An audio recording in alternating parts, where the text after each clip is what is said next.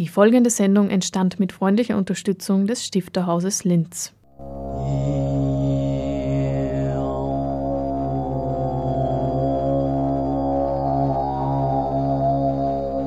Literatur im Radio.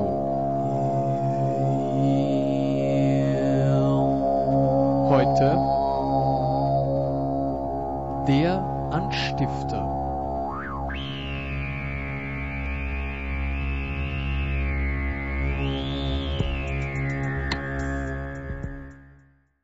Hallo und willkommen bei einer weiteren Ausgabe des Anstifter. Heute bringen wir einige Ausschnitte on Air, die Formate und Programmpunkte des Stifterhaus vom Sommer präsentieren und die, wie etwa die aktuelle Ausstellung, noch immer zu sehen sind. Wir hören heute im Anstifter Literatur und Sport. Der Autor Rudi Habringer liest und gibt Einblick in die gelebte Sprache am Sportplatz. Habringer erwähnt aber auch Ödon von Horvaths Sportmärchen. Im Rahmen von Mittags zu Tisch, ein Format, das schon länger mittags zum Literaturgespräch einlädt, wurde aber auch Habringers letzter Roman, wir haben im Anstifter darüber berichtet, Leirichs Zögern vorgestellt.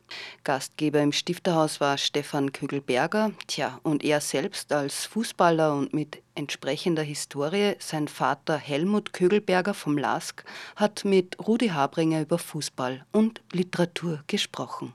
Das Thema Sport in der Literatur ist deshalb interessant, weil im europäischen Denken seit Jahrhunderten eigentlich Sport und Kultur oder Literatur oder die Künste als Gegensatzpaare begriffen werden.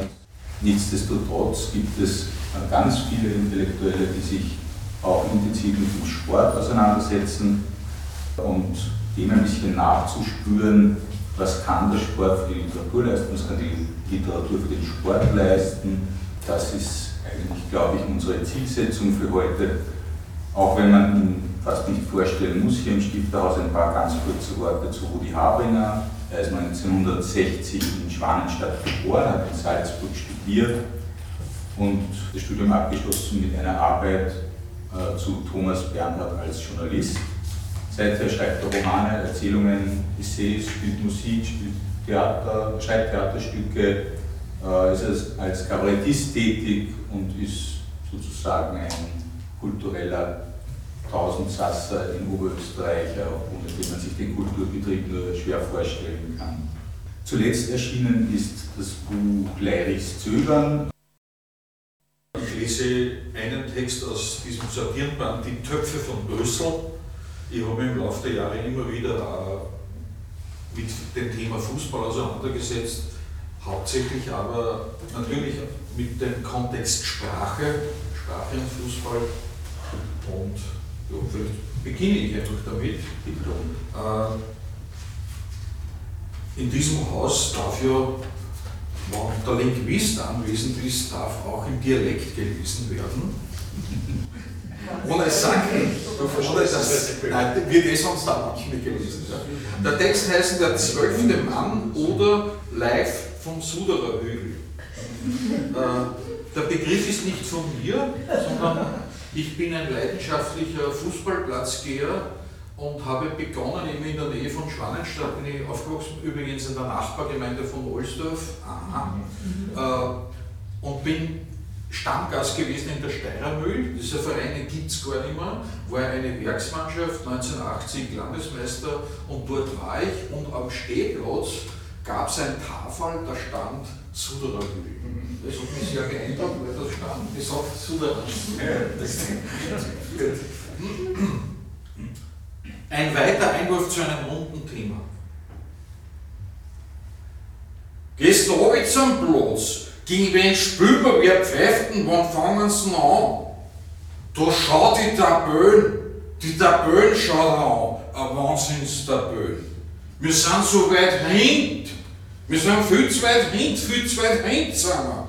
Ein Witz ist das, ein Schatz ist das, ein Dreck ist das, ein Kass ist das. Aber ansteigen kann man nicht, das Spiel, das habe ich im Gefühl, das geht sich noch aus. Und was webt man? Und was webt man? Und was webt man denn? Wer spielt denn, wer pfeift denn? Jetzt fangen sie da an, jetzt laufen sie schon ein. Das ist ja keine Bewegung, Herrst. Ja, rennen wirst schon. Das ist doch kein Wahnsinn, Herrst. Das ist doch kein Spiel. Die Frau ruckt's auf. Ach so, eine Ladefahrer, Herrst. Alles für die Wirst. Alles für den Hugo, Herrst. Ein einziges geschisste Geschaste. Paintballwehr, mehr ist das nicht. Das hat er doch nicht Hand und Fuß. Ein Witz ist das, ein Schatz ist das, ein Dreck ist das, ein Gas ist das. Ja, schwierig Pfeifeiden, das war doch ein Fall. Hey, Wachler, bist blind und da brauchst du ja Brühen. Hey, siehst du denn nichts? Was wackelst du nicht? Was hat er denn gezahlt? Ah, so ein Arsch erst. Ah, so ein Niertenhirst. So ein Trautel. So ein Pfeifenkopf, so ein Schauer. Nur in Ruhe in der Pause. Na, das war noch nix. Na, so steigen wir an. Gehst zum Buffet. Wir sitzen in der Trickern. Ein wenig Unterlag war wirklich nicht schlecht. Ein wenig was zum Drangeln war wirklich nicht blöd. Ein Knacker nimmst du mir mit. Eine halbe nimmst du mir mit. Eine halbe, wenn du mir mitnimmst. Das ist so gut. Und gleich geht's wieder los. Anzahn und kämpfen und rennen und beißen und wie. Jetzt geht's um Wurst, jetzt geht's um alles. Wer ist denn das jetzt tauscht aus? Wer kommt denn jetzt, ob das was bringt? Na bist du deppert, die zu. Ja, faul, das kennt's. Hinhaut, das kennt's. Na bitte, so geht's nicht. Eine Schnäuzer, Todeldrucken, blöde Bazi, Wuchteldrucker. Eine Frechheit, ein Irrsinn, ein Wahnsinn normal. Ihr spült sich nicht auf, ihr spült sich nicht blöd. Schlaft es oder was ist los? Hörst du, Sicht denn nicht? Hörst was flankst denn nicht? Hörst was schierst denn nicht? Der haut nicht drüber. Das darf doch nicht wahr sein, das ist doch verhext. Ein Witz ist das, ein Schatz ist das, ein Krieg ist das, ein Gas ist das. Zazau, Burschen, Burschen, Zazau, viere, viere Linie, gib ihm das Gurkel erst, gib Beißen erst, da schau hin, jetzt rennt er, jetzt flankt er, jetzt schießt er, ein Lauten, na bumm, na sowas, na servus, und jetzt und jetzt, haut drauf, haut drauf, auf was wollt's denn, zieh an, und, und, daneben. Hast du gesehen? Ein Krochen, ein Heber, ein Bomben, ein Strich, aber da war keins.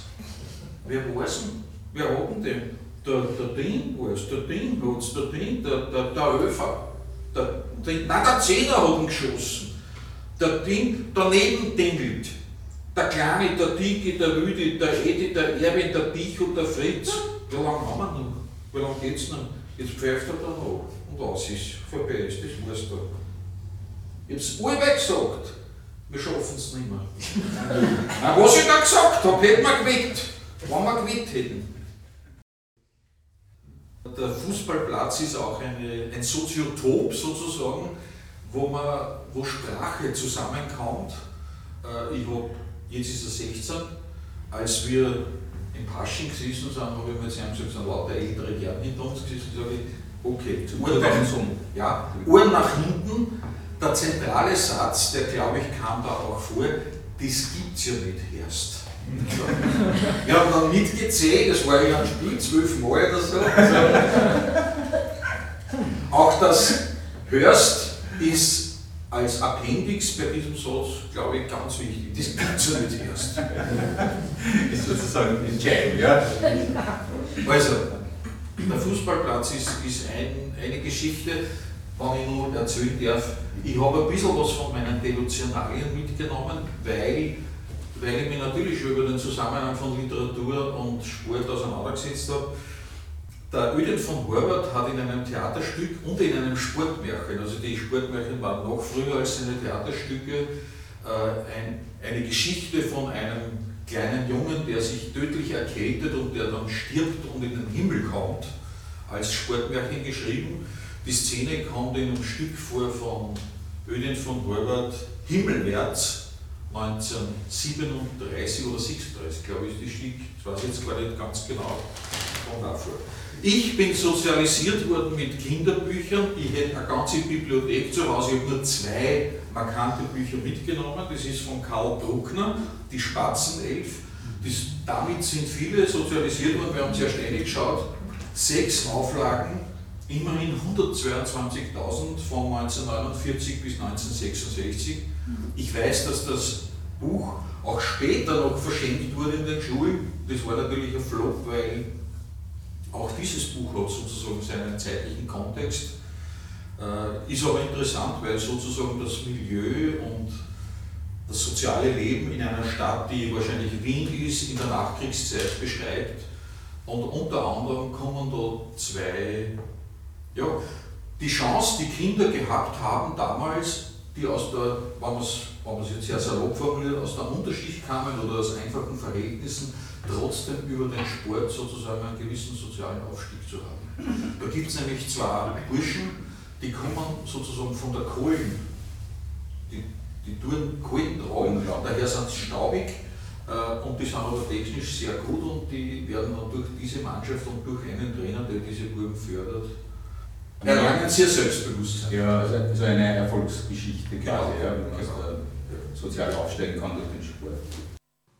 Ja, das war Stefan Kögelberger im Gespräch mit dem Autor Rudi Habringer über Sport und Literatur im Rahmen von Mittags zu Tisch. Außerdem im Anstifter jetzt ein Rückblick mit Adwenger. Stifterhaus Außerhaus hat im Sommer Adwenger in den Musikpavillon an der Linzer Donaulände eingeladen. Adwenger liest und Adwenger redet sich in den Regen hinein. Adwenger holt die Menschen auf die Bühne. Adwenger holt die Menschen ins Trockene und wieder eröffnet Stefan Kögelberger mit dem gesamten Team aber vom Stifterhaus den Abend, der allerdings in den Regenmassen untergehen sollte. Hier nun aber ein Einblick in die Textkunst von Adwenger, die sich vor allem in spontane und akute Situationen bestens einpassen kann. Schönen guten Abend heute hier im Musikpavillon Linz ich darf Sie begrüßen zu einer Veranstaltung im Rahmen der Reihe Stifterhaus Außerhaus. Ich denke, wir werden sehr pünktlich jetzt beginnen, denn das Wetter hält noch. Hält nicht mehr. Es gab auch letztes Jahr schon diese Kooperationsveranstaltung zwischen dem Stifterhaus und dem Musikpavillon Linz. Letztes Jahr zu Gast waren Austro Fred und die Schriftstellerin Therese Breauer. Heute Adwenger und nächste Woche hören Sie hier eine deutschsprachige Lesung der ukrainischen Schriftstellerin Tanja Maljatschuk. Gleich zu unseren beiden Künstlern von heute, dem gebürtigen Enser Markus Binder und dem gebürtigen Linzer Hans-Peter Falkner, besser bekannt als das Duo Adwenger. Die beiden treten seit 1991 zusammen auf den Bühnen dieser Welt auf beiden Künstler, obgleich sie auch schon als Autoren in Erscheinung getreten sind, aus ihren Songtexten lesen, und zwar bis zurück in die 1990er Jahre, gibt im Adwenger Sound. Kann uns eigentlich nur einen trockenen und schönen, wunderbaren Abend wünschen. Ich bitte Markus Binder und Hans-Peter Falkner um die Lesung. Danke, sehr schön. Also wir lesen ein paar Texte, Adwinger Texte vor von Stücken, die wir nicht spielen jetzt beim Konzert, sondern die schon aus dem Konzertprogramm, die nicht mehr vorkommen. Zum Beispiel haben wir früher angefangen mit einem Song, der heißt Geht wer. Da haben wir mal Plot gemacht, erst Song, wo Stücke gespielt worden sind, die immer so 15 bis 20 Minuten dauert haben. Das erste Stück, das äh, wir damals gespielt haben bei dieser Platten, heißt Geht wer. Und da sind dann immer wieder so wie jetzt Leute kommen und gegangen und da hat der Text gut passt, der, der ungefähr so gegangen ist und da ist wer und da kommt einer und da geht wer und da schaut einer vorbei und die sind auch nicht mehr da und da ist wieder einer und da kommt noch wer und da gingen auch noch vorbei da ist auch noch immer wer und da kommt noch eine und die sind schon wieder gegangen und da kommt noch wer und da gehen auch und da ist wer und da kommt noch einer. Die sind auch schon wieder da und da geht noch wer und da kommt auch noch immer einer und da kommt auch noch wer vorbei. Und die sind auch noch immer da und da geht auch schon wieder einer und da ist noch wer und da war noch keiner. Und da geht wer vorbei und da kommt einer und die sind immer da und die werden schon wieder kommen. Und da sind auch schon wieder da und da geht noch wer und da geht auch noch immer einer. Und da ist noch einer und da kommt noch wer und die Brigitte kommt auch schon. Servus. Und, und da sind noch ein Ganger und da kommt noch wer und da geht noch wer und da kommt auch schon wieder einer. Und da geht noch wer vorbei und die kommen auch noch welche und so weiter. Und der Text ist quasi unendlich lang fortsetzbar und handelt einfach nur davon, dass immer wieder welche kommen und gehen das war 1997. Seid ihr eh konzentriert oder wie? Die Situation ist, ist, ist, ist ein bisschen wackelig gerade. Aber gut, ich, ich tue weiter, wenn nichts gewesen war. Nächster Text kommt aus einem Stück, das ist von der Plotten Luft, die 1993 irgendwie ist blöd. Sagen wir, vielleicht sprengen wir das Musikpavillon heute. Mit euch. Jetzt kommen auch noch auf die Bühne und stehen sie jetzt auch noch hinter uns und auch noch daher. Der war schon lange nicht mehr da. Da kommt noch mehr. Die kommen auch noch schnell nach vorne ins Trockene. Die sind auch schon wieder da, da wird auch noch einer kommen, da geht auch noch einer vorbei. Da kommen auch noch einer daher, da setzen sich auch noch ein paar nieder. Die Bühne ist schon voll. Ja, aber da ist trocken, oder? Ist gut. So, ich lese einfach weiter. Ich lese äh, als nächstes einen Text aus den 90er Jahren, der in Engerwitzdorf im Proton-Studio von Paul Fischnaller vertont wurde für die Platte Luft. Und der Text geht so, erst Stra Straßen. Wenn du denkst, ja, was sind wir, weil du kannst ja ein Drama und es kannst also sein und du bildest dir das noch ein. Also, ich weiß es einfach nicht mehr, wie weit das wir jetzt sind, weil einfach diese Idioten wieder Leid umbringen dann. Du weißt das nicht, was hat und du fragst dich einfach, was und dass sie diese Idioten einfach Leid umbringen lassen. Für wen denn und für was und was ist denn und was hat denn, was wollen denn diese Ratzen und es ist wieder so weit, sie da schlagen einfach die Leute und du kriegst da so einen Hass und du weißt das nicht für was und das mitten auf der Straße, wo sich diese Idioten so ein Wahnsinn einfach irgendwelche Leute umbringen lassen. Du machst da in die Hosen und jetzt sind wir gleich so weit, wo wir alle das so gewohnt sind und das tun, was uns gerade gefreut. Da werden wir aber narrisch, weil, sie, weil das ist jetzt nicht mehr drin, weil sie steigen jetzt aufs Gas und einer Gas, das macht die hin. Und du weißt das nicht, ja was und was ist und was hat's dass sie diese Idioten einfach mitten auf der Straße so ein Wahnsinn einfach irgendwelche Leute umbringen lassen. Das war aus der Plotten Luft. Neonazis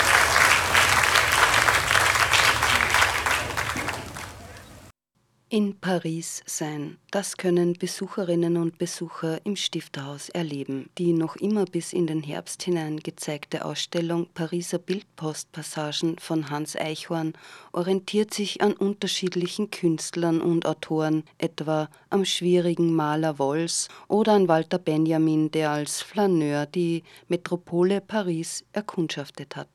Regina Pinter vom Stifterhaus war nicht nur mit dem Dichter Hans Eichhorn befreundet, sondern sie ist in der künstlerischen Arbeit von Hans Eichhorn in den besagten Pariser Bildpostpassagen eine Schlüsselfigur. Aber hören Sie selbst. Es sprechen Petra Maria Dallinger, Claudia Lehner und Regina Pinter vom Stifterhaus. Die Ausstellung ist noch bis 15. November zu sehen. Herzlich willkommen, sehr geehrte Damen und Herren, hier in Paris zur Ausstellung von Hans Eichhorns Kartengrüßen aus Paris eine Ausstellung, die Sie einlädt zu einer Stadterkundung in Bildpostpassagen, wie er selbst es genannt hat, zum Erkunden einer Stadt, die ganz die des Dichters ist. Ich habe mich sehr gefreut und war ehrlich gesagt sehr stolz, als Hans Eichhorn mich 2009 gefragt hat, ob es mir recht wäre, wenn er mich in sein Projekt Pariser Bildpostpassagen, das er bei Linz Export 2009 einreichen wollte, einbeziehen und mir von seinem Paris-Aufenthalt Bildpostkarten an das Stifterhaus schicken würde. Ich habe also freudig zugestimmt. Bis zum Zeitpunkt seiner Paris-Reise hatte Hans Eichhorn seit der Eröffnung unseres Hauses 1993 bereits 22 Mal bei uns gelesen und viele seiner Bücher präsentiert, an der Schnittstelle von bildender Kunst zur Literatur bei uns gezeigt. Im Jahr 2000 gemeinsam mit dem bildenden Künstler Klaus Grobat die Ausstellung Das Eintauchen, die Verwandlung, die Tonfolge, eine Wasserspielarbeit und 2003 gemeinsam mit dem Autor und bildenden Künstler Richard Wall die bereits erwähnte Ausstellung Grüße an das russische Volk, sieben Jahre Bilderpost und Schriftverkehr. Und dieser Schriftverkehr, haben wir auch schon gehört, sollte bis kurz vor dem Tod Hans Eichhorns andauern. Und bereits seit seiner ersten Veranstaltung bei uns am 17. Mai 1994, das war die Präsentation seines Buches Der Umweg, Prosa-Miniaturen, erschienen in der Bibliothek der Provinz, hat mich die Berührung von Schreiben und bildender Kunst im Werk Hans Eichhorns in den Bann gezogen. In meiner Einführung zur Präsentation zitierte ich die Textstelle aus der Umweg, Zitat, die Unsicherheit des Denkens bedingt die Unsicherheit des Gefühls und umgekehrt, darum nichts als Striche, Farben, um darin Gesichter zu entdecken, Dinge sicherzustellen, Muster vor allem und immer wieder Gegenstände. Zitat Ende. Was für eine schöne, frühe poetologische Hinführung zu seinem Werk. Nach diesem Zitat, in dem Eichhorn Schreiben und bildkünstlerisches Arbeiten gedanklich miteinander verknüpft hat, meinte ich, es würde mich nicht wundern, wenn Hans Eichhorn auch künstlerisch sich betätigen würde und dass diese Buchpräsentation folgende Gespräch, in der Hans Eichhorn fast verschämt meine geäußerte Vermutung bestätige, dass er nicht nur schreibt, sondern sich eben auch bildkünstlerisch betätigt, hat äh, zu, wenn ich so sagen darf, einer Freundschaft mit ihm, seiner Frau und seiner Familie geführt. Ich hatte in den folgenden Jahren viele Gelegenheiten, Einführungen zu Hans Eichhorns Werke zu halten und konnte in dieser Zeit seine Annäherung und schließlich tiefe Auseinandersetzung mit dem Fotografen und Maler und Grafiker Alfred Otto Wolfgang Schulze, also mit Wolls, seiner Person und seinem Leben und seinem Werk mitverfolgen. Ich glaubte darin, seine eigene ständige Sehnsucht gespiegelt zu sehen, alles auf einmal und dann von neuem alles anders zu sagen, wie Jean-Paul Sartre einmal das Wolsche Werk charakterisiert hat. Sofortige Identifikation, schrieb Hans Eichhorn nach diesem Satz in seinem Buch Zirkus Wolls, das wie erwähnt 2000 im Residenzverlag erschienen ist.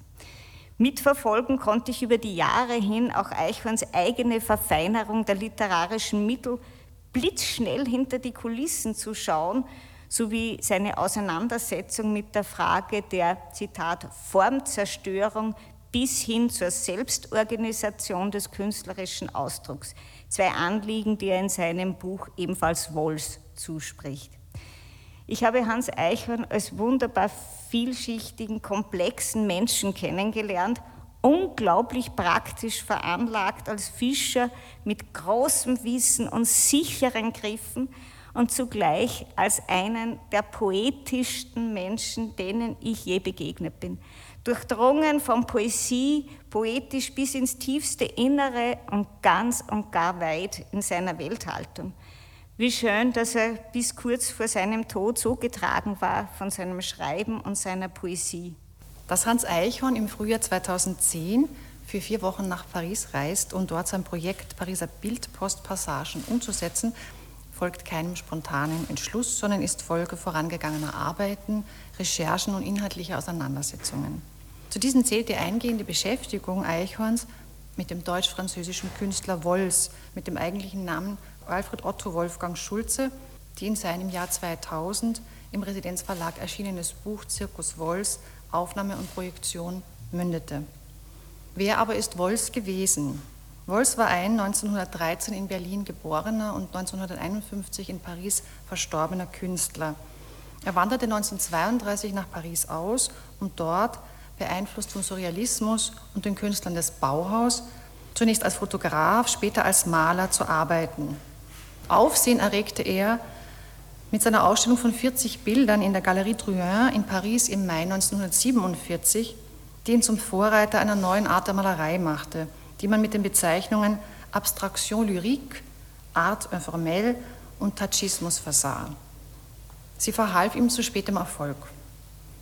Einige Ausstellungen und Aufträge als Buchillustrator, unter anderem für Sartre, folgten. Da Wolfs Gesundheit vor allem durch eine schwere Alkoholabhängigkeit in seinen letzten Jahren sehr angegriffen war, konnte er diese kurze Phase der Anerkennung nicht mehr auskosten. Er starb 1951 im Alter von nur 38 Jahren an einer Fleischvergiftung. Wolfs Spätwerk läutete eine Befreiung der Kunst in die Abstraktion ein.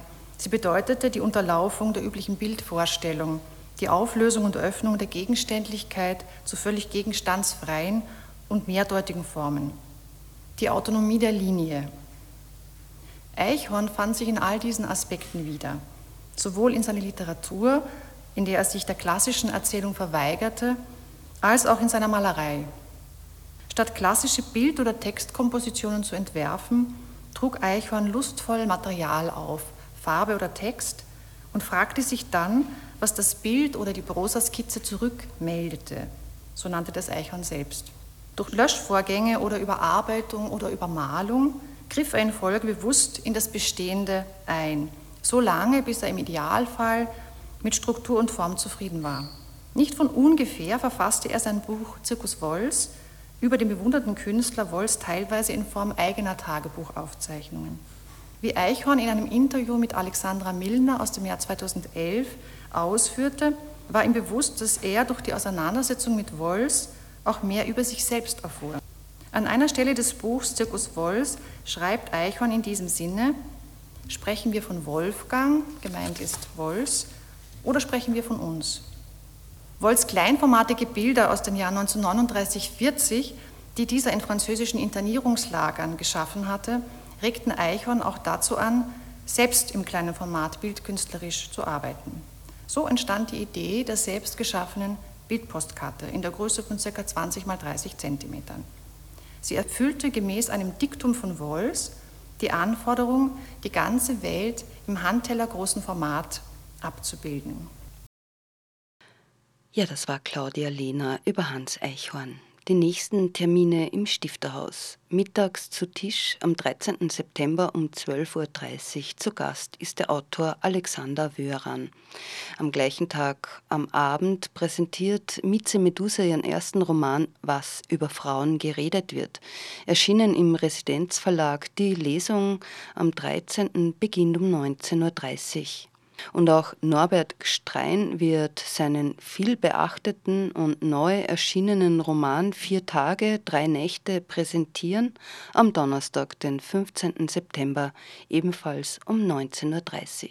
Alle weiteren Informationen finden sich auf stifterhaus.at.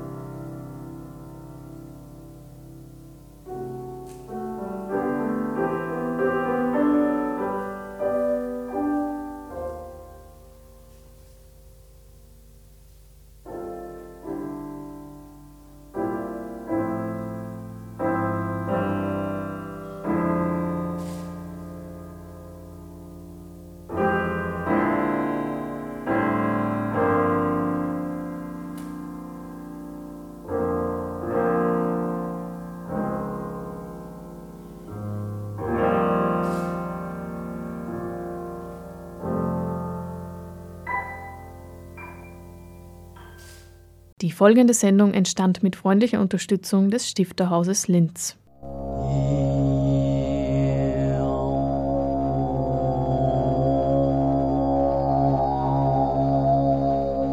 Literatur im Radio.